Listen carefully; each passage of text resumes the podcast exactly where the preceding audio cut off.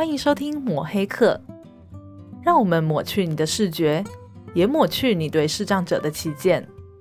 我们是以科技服务视障者的有声书学会。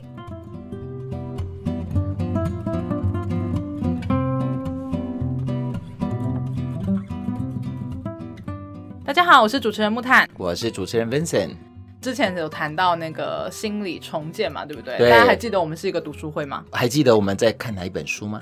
那我们来请 Vincent 来说明一下，我们现在在读哪一本书呢？当然是迎接世茫茫世界，对不对？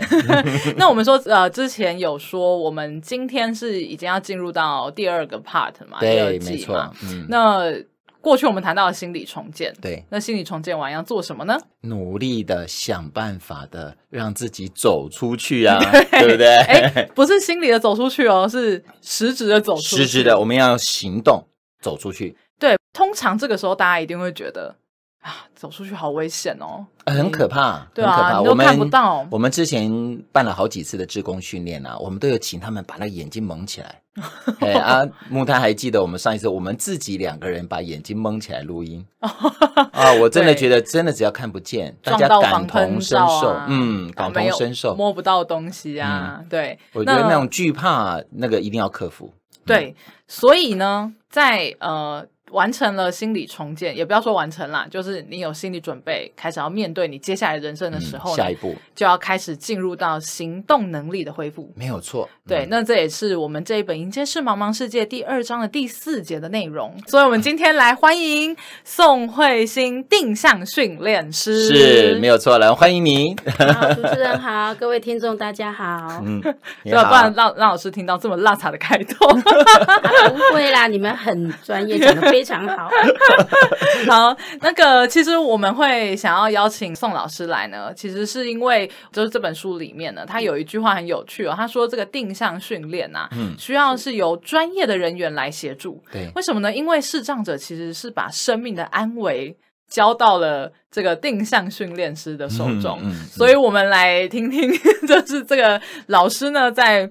服务的过程，这个背负了许多视障者的心理的压力下，对，有什么样的故事？那我可以麻烦先请老师稍微帮我们自我介绍一下吗？对，OK，好，我是在九十三年的时候就是进到社福界，但是那时候我是在早疗单位，哦、嗯，就是以幼儿为主，是，好，大概待了五年，大概九十九年我就离开了。然后我又进到成人，嗯，嘿，就是转换成人的生障机构，嗯哼。但是因为我觉得，就是在不管成人还是小孩，那因为我都有遇到视障者，嗯，哈，所以觉得就是觉得好像带这样的孩子的时候，不知道怎么去介入，嗯，嘿，所以其实那时候我们对视障的资讯其实真的比较多，尤其是在九十几年的时候，嗯，然后后来刚好有一个机缘，就是一百零一年的时候，嗯，然后新北市政府刚好有开办。就是定向行动训练员的培训班哦，嘿，所以那个时候呢，我就满怀热腔的就去报名了，然后呢也顺利的录录取了，嗯，所以就一路就是培训，然后到结业，然后再到考证照，啊、然后就一路维持到现在哦，中间就没有停过。所以老师那个是有有那个政府的考照啊？有，就是劳动部的技术士检定。哇，好专业耶！对，但是不容易考，因为我们有两个。一个是你自己要模拟当视障者，是一个是你要当指导者哦，所以其实考照也是需要非常让自己就是把自己当成盲人那个部分，就包含要你要过马路啊，所以其实我们也是真的就是很努力的要去把它考起来。老师，这个考照的时间会很长吗？考照其实。好像就是我们考试的时间，术科大概就是六十分钟的时间。六十分钟哦，哎，术科就是六十分钟，对。然后我们还有个人导法专门的考试时间，嗯，它好像就只有四十分钟而已。是，那时间过了，你没有完成考试项目，一样时间就是暂停。哇，只要时间到，你没考完，后面的也不能再考了。哇，好紧张，好刺激哦。对，尤其是你在过马路的时候，嘿，通常会看哪些部分呢？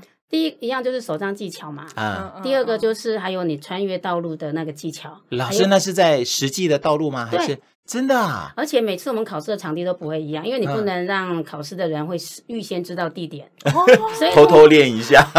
通常我们在考试的时候是会有大概让我们知道说是哪一些的大范围考，但是它会区分 A、B、C、D 的路线，但是是当天考试的时候是抽签的。哇塞！那所以那个路线的构想，例如说一定会有过马路，对，然后只是马路不知道是哪里的马路，对，这样子。是，因为你就算好，我这个整个大范围都练了，嗯，可是我当天考试我抽到哪一条路线我不知道，嗯，因为我们要出去之前在教室的考场的时候。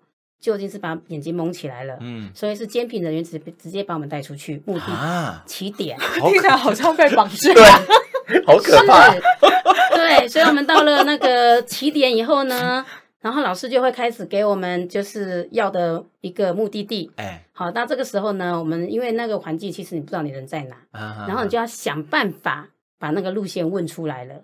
这个之后就是我们牵扯到建构心理地图的问题了。是是是是，就从这个地方开始这样。对，因为要把你带到一个点嘛，嗯，然后你要想办法走到 B 点嘛，目的地啊。所以，但是这个路你不知道你怎么走，因为你不知道你人在哪里，而且你也不知道目的地是在左边还是在右边，啊，要过几个马路你都不知道。哇！所以你只能靠用问出来。当你在边问的时候，就要开始建构心理地图了。嗯，要不然你就会迷路。哇塞！所以也就是从这边就听得出来，定向训练师他还是要他要自己去体验，说自己是视障者的感觉，然后又要再考验说你引导的那些技法之类的。对，就这两块全部都要练到。是没错。你有没有感觉？嗯，这比开车还难吧？就是我一直 focus 在开车这一块。就是我我突然就想象这种汽车驾驶训练班是。完训之后要要路考有没有？对对对对对。哎，人家最起码还是让你开着车子在路上。真的，真的。哇塞，居然要把老师的眼睛蒙起来，然后哇，好可怕！而且考汽车驾照不用去虚拟车子，要不然我应该是不会过。哎，那我们来聊聊好，就是为什么要有定向的教学？对，OK，因为定向行动它跟生活重建是息息相关的。因为其实现在是各县市都会有一个所谓的生活重建方案，对。但是我们都很清楚，我今天当我要出去的时候，我第一个先决先备条件一定是要我要我要能够走出去，对对对。可是当我今天不能走出去的时候，我生活重建，即使我我排了很多的什么心理智商啊，或者是生活技能的，或者是成长团体的，或者是一些休闲活动。其实我都是走不出去，嗯，嘿，所以那为什么会有定向这个这一块？就是因为我今天要接受重建之后，我一定要有行动，我才有办法出去，嗯。那定向其实它就是专门帮视障朋友重建他的一些的移动的能力啊，嘿，就是从 A 点到 B 点，嗯，嘿，就是你从你家，假设你今天想要去公园，你可以，我们就会教你怎么从你家到公园那个路线，嗯，嘿，这个。当你学了以后，你就可以自己重新出去，你不需要再依靠人家。嗯嗯，老师这样听起来，是不是要在所有的生活重建里面，第一步要先做定向？是，没错。哦，所以，我们只要他们有生活重建的，通常我们都会建议他们定向行动一定就是要学。嗯，对，因为你今天如果你没有学，你想要出去哪里都是有困难的。嗯哼，嘿，除非就是像我们讲的，你今天经济许可，你可能就请个外籍。对。来照顾你，对啊，然后二十四小时陪伴你，嗯，那那个我们就没有办法强制你一定要学，嗯，但是其实我们都会很清楚，大部分的人都不可能二十四小时，或是随时都有人说，我今天想出门，我随随 call 随到，嗯，几乎都不太可能，他们几乎变成只能被动的等待，对，嗯，帮助他的人有空的时间，对，对对，所以我们会一直鼓励视障朋友，其实定向行动没有想象中的这么的。恐怖啦，嗯，嘿，其其实你接触了，你就会发现，他其实真的熟练了就好，嗯，嗯，所以老师，你觉得定向行动这件事情啊，是，其实感觉上好像对于我们视障朋友在心理上的突破，嗯，会比他行动上的突破来得更大耶，对，哦，嗯，对啊，能够让他可以自由的行动这件事情，哦，我真的是打从心底佩服我们这些定向的老师。其实我也很佩服视障者，哎，对对对，因为其实他们的勇气跟毅力，会你会发现比我们想象中的强。嗯，只要他愿意了，其实你会发现他们的毅力是非常坚强的。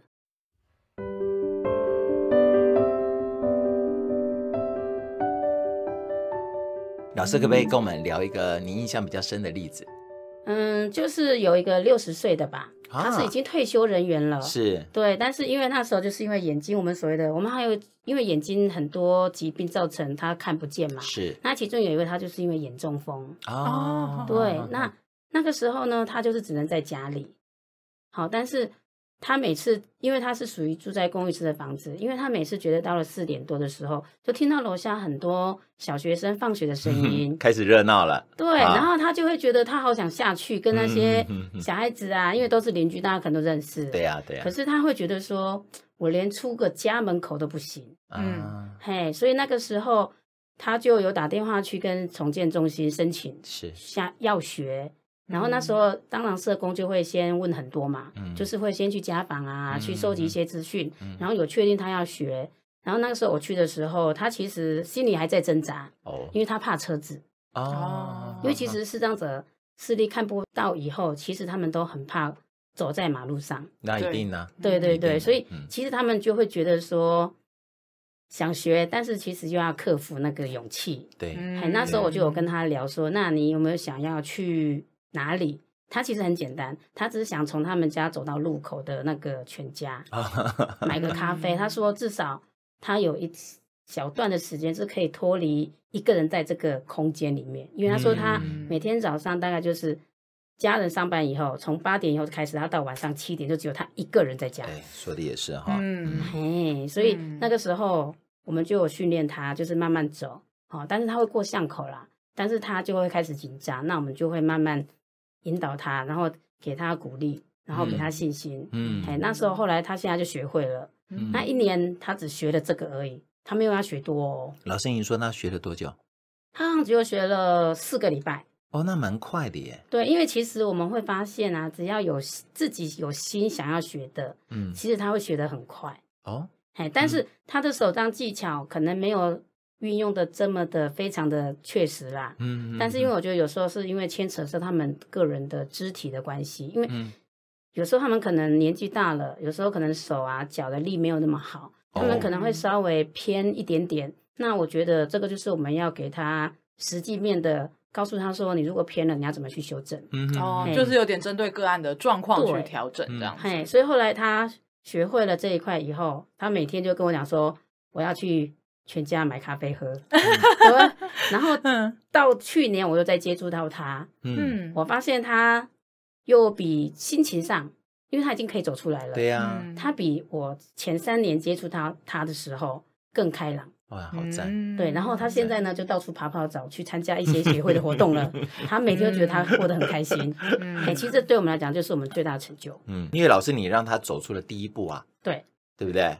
光是从家里到全家。这一段时间，我觉得对他来讲，他就是一个很大很大的改变了。是我都可以想象一个人哦，在家待那么久的时间，安安静静的。的难怪哦，您刚刚讲说，他只要一听到楼下的有那种小孩子放学的声音，他就会很想很想要下去。对，嗯，很能够体会。是，哎啊，老师，您刚刚讲像他这样子学四个礼拜啊，他是算快，对不对？嗯，那不知道说像这样子的呃教学啊，嗯，我们通常定向行动的教学。一般大概是多久？还还里里面大概有哪一些比较特别的课程？比较特别的课程，其实应该是说感官知觉的训练。感官知觉，例如对，例如听觉跟触觉啊。因为其实我们视障者的差异性很大。是，嗯，那。你说要他们一个人学多久可以学会？其实真的是因人而异。嗯嗯。你如果今天假设就像好，我再举个例，如果我今天是碰到他是糖尿病患者，嗯，他可能末梢神经是比较没有那么灵敏的，嗯，那可能我在教他手杖技巧的时候，嗯，他可能碰触到障碍物，他可能没那么快察觉，哦，他可能花的时间就会比较长，是是，嗯，而且啊，有些人可能听觉又很灵敏，很灵敏的，他可能很远就发现，哎。好像有车子冲过来了，嗯，嘿，所以其实这个都会不一定，嗯，那至于时间哦，其实我们真的很难讲，而且要看他学习的目标。啊。啊，有些人像我们，有些人真的很，就是可能是有点被半强迫的 来申请学习的，可能我们那时候我们发现他意愿不高的时候，或者动机不强，嗯，可能我们就会只跟他说，那你要不要先体验，知道手杖怎么用就好，那可能。两堂课就结束了。OK，因为至少他只是要知道手杖怎么用，但平常他不一定会用。嗯嗯嗯。哎，这让我想到之前我听到我们社工讲那个故事哈，他说他那个时候去一个个案家，是，然后他去的时候，那个个案家的满地都是血，因为他定向就学不好，然后可能也不想要面对啊，反正就是踢到啊受伤啊，结果那个我们社工就说有一个东西是白手杖，你可以使用。他就说一句：“我知道这是什么东西啊，可是我就是不想用啊。”嗯，那那就是当他还没有办法处理这个时候，你也只能忍住，就是好，那就等等一个可以服务的时间。但其实蛮多视障者应该都是这个状况，是因为他心理层面还没有接受自己的眼睛的问题的时候，嗯，其实有些时候他们就是我们讲，他其实还在抗拒，嗯，还在焦虑，是因为他会觉得说，为什么我的眼睛会突然这样？嗯，所以你会发现这样的个案，如果勉强开案。其实他会学得很痛苦，那老师也会发现好像成效不好。嗯，那个时候我们就会去跟讨论了，嗯，去跟社工啊或个案讨论说，那就是尽量不要让他有压力的学习。嗯，那至少你先知道手杖怎么用。嗯，因为你在家里或者是说你不确定的时候，你可以稍微探测一下，啊，至少你不会让你撞到。嗯，啊，你不走出去，那就等你想出去了以后，那你再来重新申请就好。老师，像你们这样子跟个案的这样子的沟通啊，是，诶，因为我听起来我们所有的课程感觉上都是克制化的，是啊。那可是，在跟这些个案在沟通的过程里面，呃，是社工先沟通，然后再由老师们来沟通。那你们两边沟通的东西是不是不太一样？嗯，应该是说今天个案打电话来，嗯、或者是说其他单位转介的，是打电话去重建中心的时候。那社工其实会先去做一个初步的访视，嗯、因为要了解他的状况嘛，对对对，或者是说大概知道他的需求在哪里。那第二次确定他有要学的，第二次才会带老师去。嗯，然后我们定向老师去就会先稍微简单的就是做他的功能性视觉评估啊，因为我们要知道说这个视障者他还能不能看到什么东西。哦，因为其实我们很多视障者，他其实多多少少都有一些微弱的影像。对，那清晰度就每个人就因人而异了。对，所以我们还是会要知道说他还能看到什么，嗯，就是在日常生活中，是那跟医生有一点点不太一样的角度。嗯嗯嗯。那我们确认 OK，我们都评估做完了，然后我们会再跟他讨论，就是说，哎，那你现在在生活中啊，有没有遇到什么样的困难？嗯，是需要我们先帮你。先解决掉的，嗯，因为看有些人可能就是说，呃，可能就是倒水，嗯。哦，倒水可能就会找不到饮水机哪边是什么冰冷热那些的，嗯，等于说光在家里的就可能就有。啊，有些人可能因为突然。就是看不见嘛，嗯，他可能连在家里都会迷失方向哦，OK，可能就是至少要先让他从房间可以走到客厅。主要目前需求可能只有他是周围的环境这样子，对对对，嘿，那可能这个我们就会跟他讨论，我们就会三方一起讨论你这次想要学的目标，嗯嗯，所以学习目标是我们会三个人一起讨论，嗯嗯，然后确定好了，然后我们就会。跟个案讲说，那我们就是学习什么学习什么，嗯，然后我就会开始执行。嗯，那如果你学了，哎，你觉得好像对你有帮助，对，你又突然有兴趣了，嗯，或者是有勇气了，想要再多学了，那就再跟社工提出。啊，那我们会再评估说，你再提出这个目标，嗯，适用实用性高不高？嗯，因为像有些我们可能会遇到，就会说，哎，那我可能想要去，呃，台中，嗯。他可能住台北，他跟我讲说要去台中，啊，我们就会问他说：“你想去台中的目的是什么？”啊他说：“我只是想要去找朋友。”那这个我们就会考虑了，因为你可能一年才去一次，OK，那你可能我一年后路况又变了，你也忘光光了，然后可能我就不一定会开案了。是，我们会以实用跟效率为主。嗯，那我有点好奇，会有回家作业吗？这种，我要看有没有人可以帮忙。哦，还是如果说是要练习那种作业，是，是必须要旁边有人陪伴，因为他视力看不清楚，其实他自己练会有风险的那个危险性。好好好。那在这样子的话，旁边的人会一起训练吗？如果是定向的话，如果有是家人，我们都会鼓励家人可以跟课，让他们知道我们怎么教这个视障者。嗯哼。嘿，然后我们也会告诉你说，如果你要陪他一起走，你要留一些什么，因为我们会告诉陪伴者嘛，嗯，这样你才会知道你要注意哪些。嗯。可是如果今天是独居者。他如果没有人的时候，我们可能就会跟他讲说，在家里他只能练那个丈夫，嗯，因为其实我们的丈夫如果不够稳定，其实走路就很容易歪来歪去。丈夫是指那个左右，就是手杖左右的范围，对对，连左到右的那个范围。有有有，对，我们有办过几次的职工训练，嗯，那也是我们的那个视障的社工，哎，他们来带。他就有这边叫丈夫，是，对，所以这个我们他们是可以在家里练，那没有人没有关系。可是如果说你要去外面街上走，那个通常我们都会跟视障朋友讲，因为你是初学者，嗯，嗯，然后我们有评估说他现在在户外还会一直碰撞到东西，我们就会建议他不行，要不然就旁边一定要有人，啊、因为你一个人可能会没有有危险，你可能会没有发现。可这个应该很难控制哈。但是对，就是我们建议说不行，他万一自己偷偷去练习有状况了，嗯，那其实我们真的也很难帮他预防。有这样子的状况过吗？目前我们是还没有遇到啦，哦，那。因为其实视障者比我们都还要更小心。对对对对。嗯。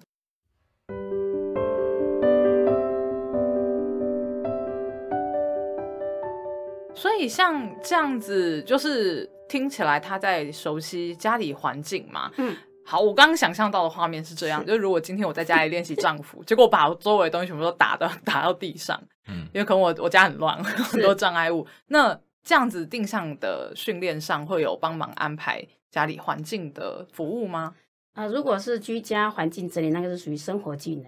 哦，那就是有另外一块，对，就是有另外一块，我们有一个生活技能的部分，嗯，因为我们还有个生活自理的训训练，生活其实我们是有两个。嗯不一样的领域。是，嗯，所以就是定向训练比较 focus 在他用就行动。的这一块。对，上一次我们在访问我们的老伙伴，一直讲他很老，就是上我访问我们说的啊，嗯，好，这个我我跟你讲，他说的，好，他有说到，就是其实呃，就跟老师刚刚讲的一样，就是社工其实是在前端的服务上，但是其实后端呃听起来就是呃，他可能心里。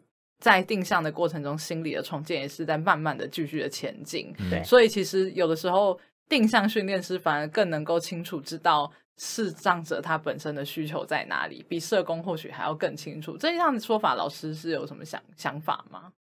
嗯，因为是说社工大部分是只有第一次去会有比较接触，跟第二次去，嗯，那后面几乎都是只有老师去。就是变成说，有他们可能很多谈话的对象反而是定向训练师所以有些时候我们可能哎，我们在跟他聊的时候，哎，发现哎，好像这个在家访的时候没有讲到，嗯，那我们就会再跟社工提，嗯哼，嘿，说他有可能什么状况，或者是说，哎，他突然说他有想到他想要学什么，我们都会跟社工讲，嗯，嘿，这个应该是说。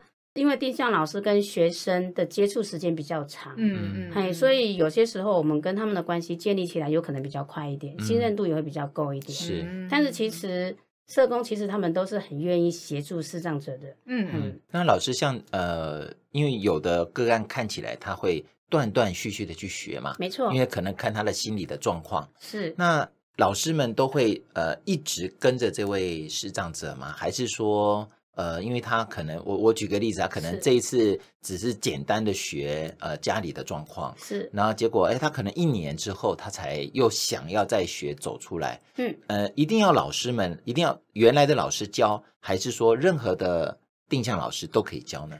嗯，他不一定要原来的老师，嗯，嘿，但是呢，就是要看社工。他们派案的老师是谁？Okay, 因为其实这个哪个老师去教，嗯、其实我们大部分都是尊重社工派案。嗯，我们老师、啊、不不会有影响嘛？就是说，因为可能会不会是哎，老师您本来已经蛮了解他的情况，嗯，然后哎，然后结果呃，他下次再去申请的时候，会不会原来的老师会比较好呢？嗯，那就是看如果个案有提出，通常社工会尊重个案啊。但是如果个案没有提出，然后其实任何一个老师都可以，因为其实我们定向老师学的系统都是同一套。嗯，其实我们的教法不会差太多。OK，只会就这个个案的状况稍微做一下下调整。调整哈，对，嗯，那这样子的差异性也不会太大，就对。对，因为我们定向老师都是一样的同一套系统出来。嗯，对，所以其实教法都不会差到哪里。只有个案个人的状况不一样，老师可能会稍微修正一下他的状况，嗯、用他的状况来调整一下。嗯嗯，但是我们会尽量要求，就是不管怎么样，安全就是第一。对，一定要把安全放在第一。所以说，状况最佳的就是他心里也蛮成熟，嗯、啊，也都已经很突破。那再加上老师们这样子的呃教学，他们最快通常多久就可以开始呃自己的这样子在外面行走？应该是说要。如果你包含手账技巧是。教完了，然后还有过马路，嘿然后再来搭车，嗯，我们还有个搭车技巧，是是是。其实搭车技巧对视障者才是比较困难的，嗯，对。搭车是指搭公车啊，OK，火车啊，捷运啊，OK，大众运输，对对对，这一块是，嗯嗯，最快哦，我遇过一个最快的大概就是半年吧，哦，半年，因为我遇过最快的，因为那时候他。应该是说他刚好后面有一个我们讲的，他没有退路，他是没有引导，就是、就是没有陪伴者的那种。对，而且他有经济上的压力，他应该就是说我们一定要赶快。对，其实就是我们讲的，有些时候我们会觉得说。他能不能学得很快，跟学得很好，有时候时候你要去看他的背后是不是有动力哈。还有一个就是 他是不是有后路，还有人可以稍微 cover 他的，他可能那个动机就会稍微弱一点点。对，今天如果我已经没有人可以帮我了，嗯，好，假设我就我讲一个例子哈，因为像有一个五十五岁的，他的小孩才国中啊，可是老婆也一直都没有上班，那他突然失明了，啊，他。家庭的经济立刻就是陷入困境，是是，所以那个时候呢，他就虽然他会觉得他自己很无奈，嗯，但是他会告诉他自己说：“我不站起来，那我的老婆跟小孩怎么办？”嗯，很坚强哎，对，他很坚强哎。但是你会发现，其实视障者男生不管是女生，其实他们都会有一个心理的压力，嗯，但是通常爸爸，因为他也有合并到，就是还有老婆跟小孩的。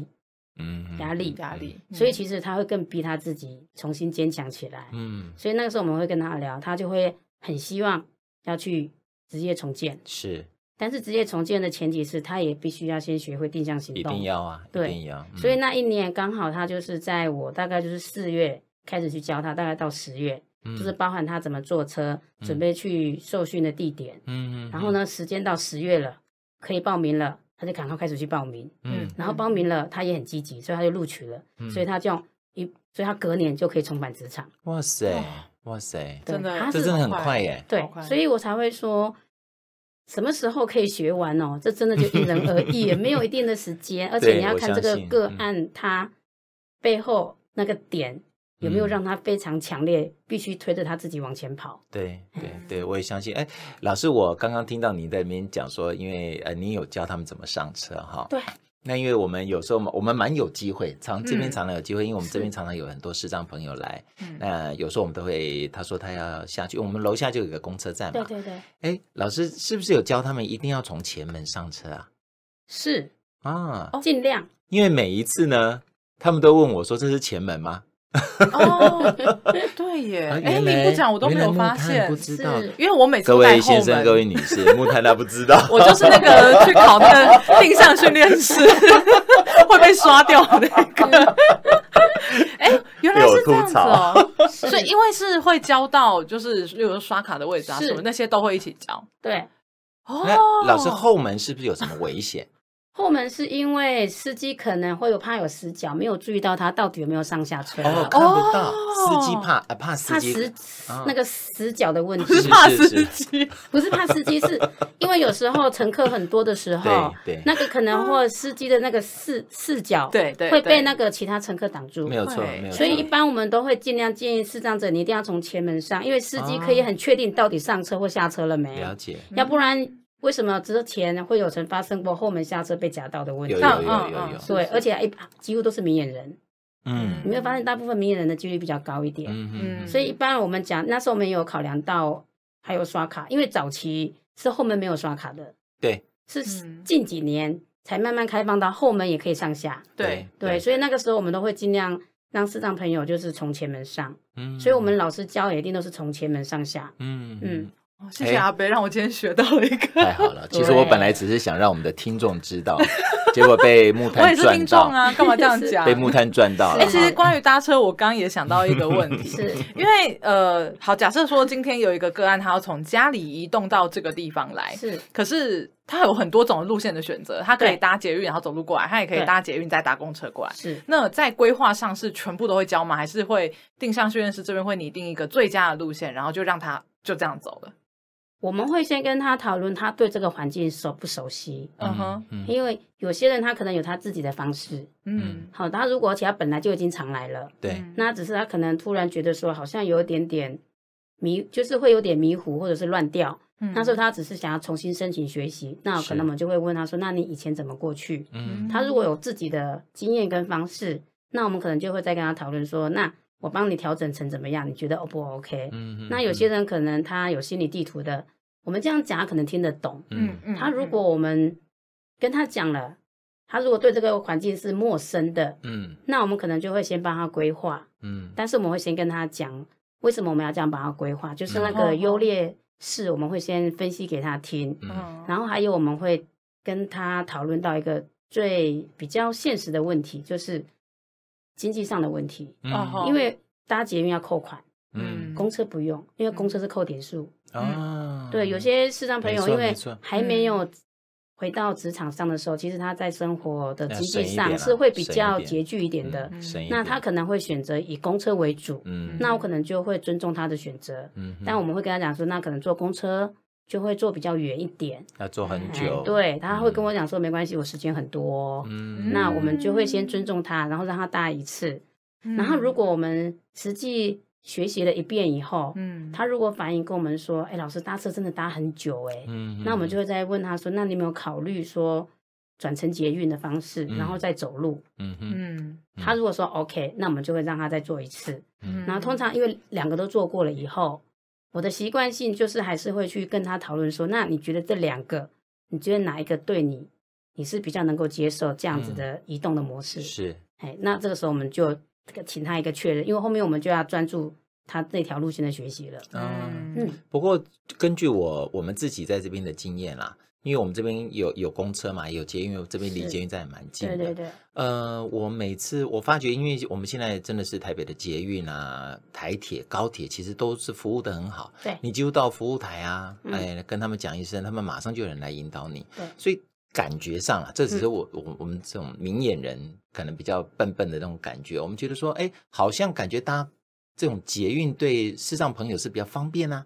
因为他只要到那边跟服务台人讲一声，他就有人会带他进去啊。嗯、然后，哎，也真的很方便。他到了哪一站，就有人会引导他再走出来。是，感觉上会比搭公车又方便又安全一点。是，哦、搭公车因为人很多，啊，从城前门上下车，有时候真的是啊、呃，我有时候觉得在人很多的时候是蛮危险的那种感觉。嗯、所以老师会比较建议他们是搭捷运吗？要看地方哎、因为有些视障朋友，如果他一班车可以抵达的，嗯、他可能不会想要中途下车转乘，所以还是要看他的方便性就对了。对，嗯，说的也是。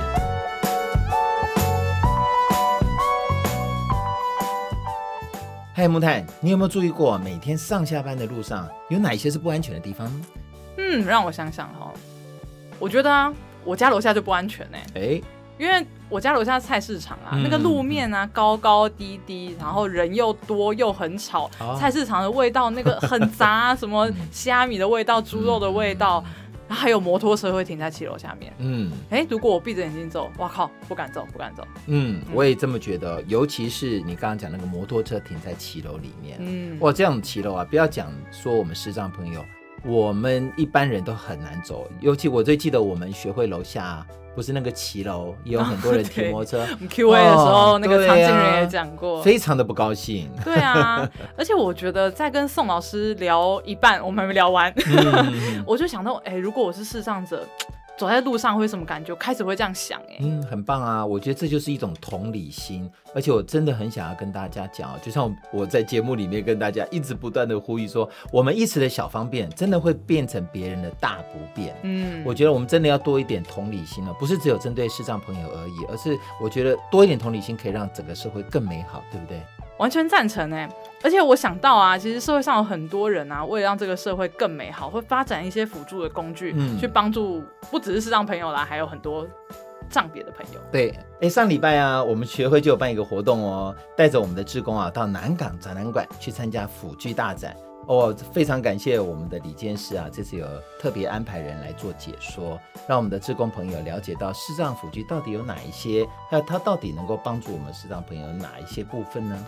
哎，这次还有一个惊喜耶，嗯、就是啊，我在那边碰到我们的电脑讲师啊、哦，彭安，对，彭安老师，他其实是高材生，对，那很大的哦，对，其实很高兴看到他，是因为他是以一个视障者的立场，嗯，在介绍辅具。怎么用啊？还有就是可以怎么样被帮助？对。然后我特别印象很深刻，就是他有介绍一个那个呃叫什么智慧手环啊，真的啊？对啊，你看大家都有那个什么 Apple Watch 啊，什么小米手环啊，对，它其实有一点像小米手环啊。那它可以用一些呃手势去控制，而且它可以侦测障碍，然后也可以报时，而且它是用震动的方式，所以不会很吵杂。嗯那老师在介绍的时候啊，就是因为真的。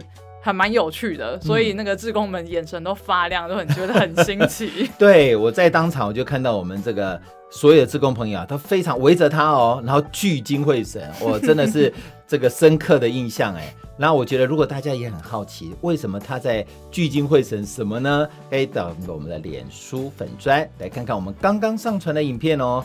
我一定要跟大家推荐一下，那可是我们木炭的姐姐花了两天不眠不休剪出来的哦。好了，那个哈，如果做的不好，麻烦大家编小力一点。好了好了，既然要编，千万不要了，千万不要。呃，还是要请大家要关注我们的粉砖，因为我们有很多很多的资讯可以去 follow。当然啊，大家还有很多兴趣的话，也可以追踪木炭的 IG，时不时会有一些我们有声书学会的工作日常。嗯，还有还有哦，每一次都要请大家帮忙要五颗星。没错，五颗星啊。对，因为有你们的关注跟支持啊，才能够让我们的视障服务做得更有劲。嗯，那我们就下礼拜见喽，拜拜。拜拜。本节目由正成集团赞助，社团法人台湾数位有声书推广学会录制剪辑。有声书学会以科技服务视障者的 NPO。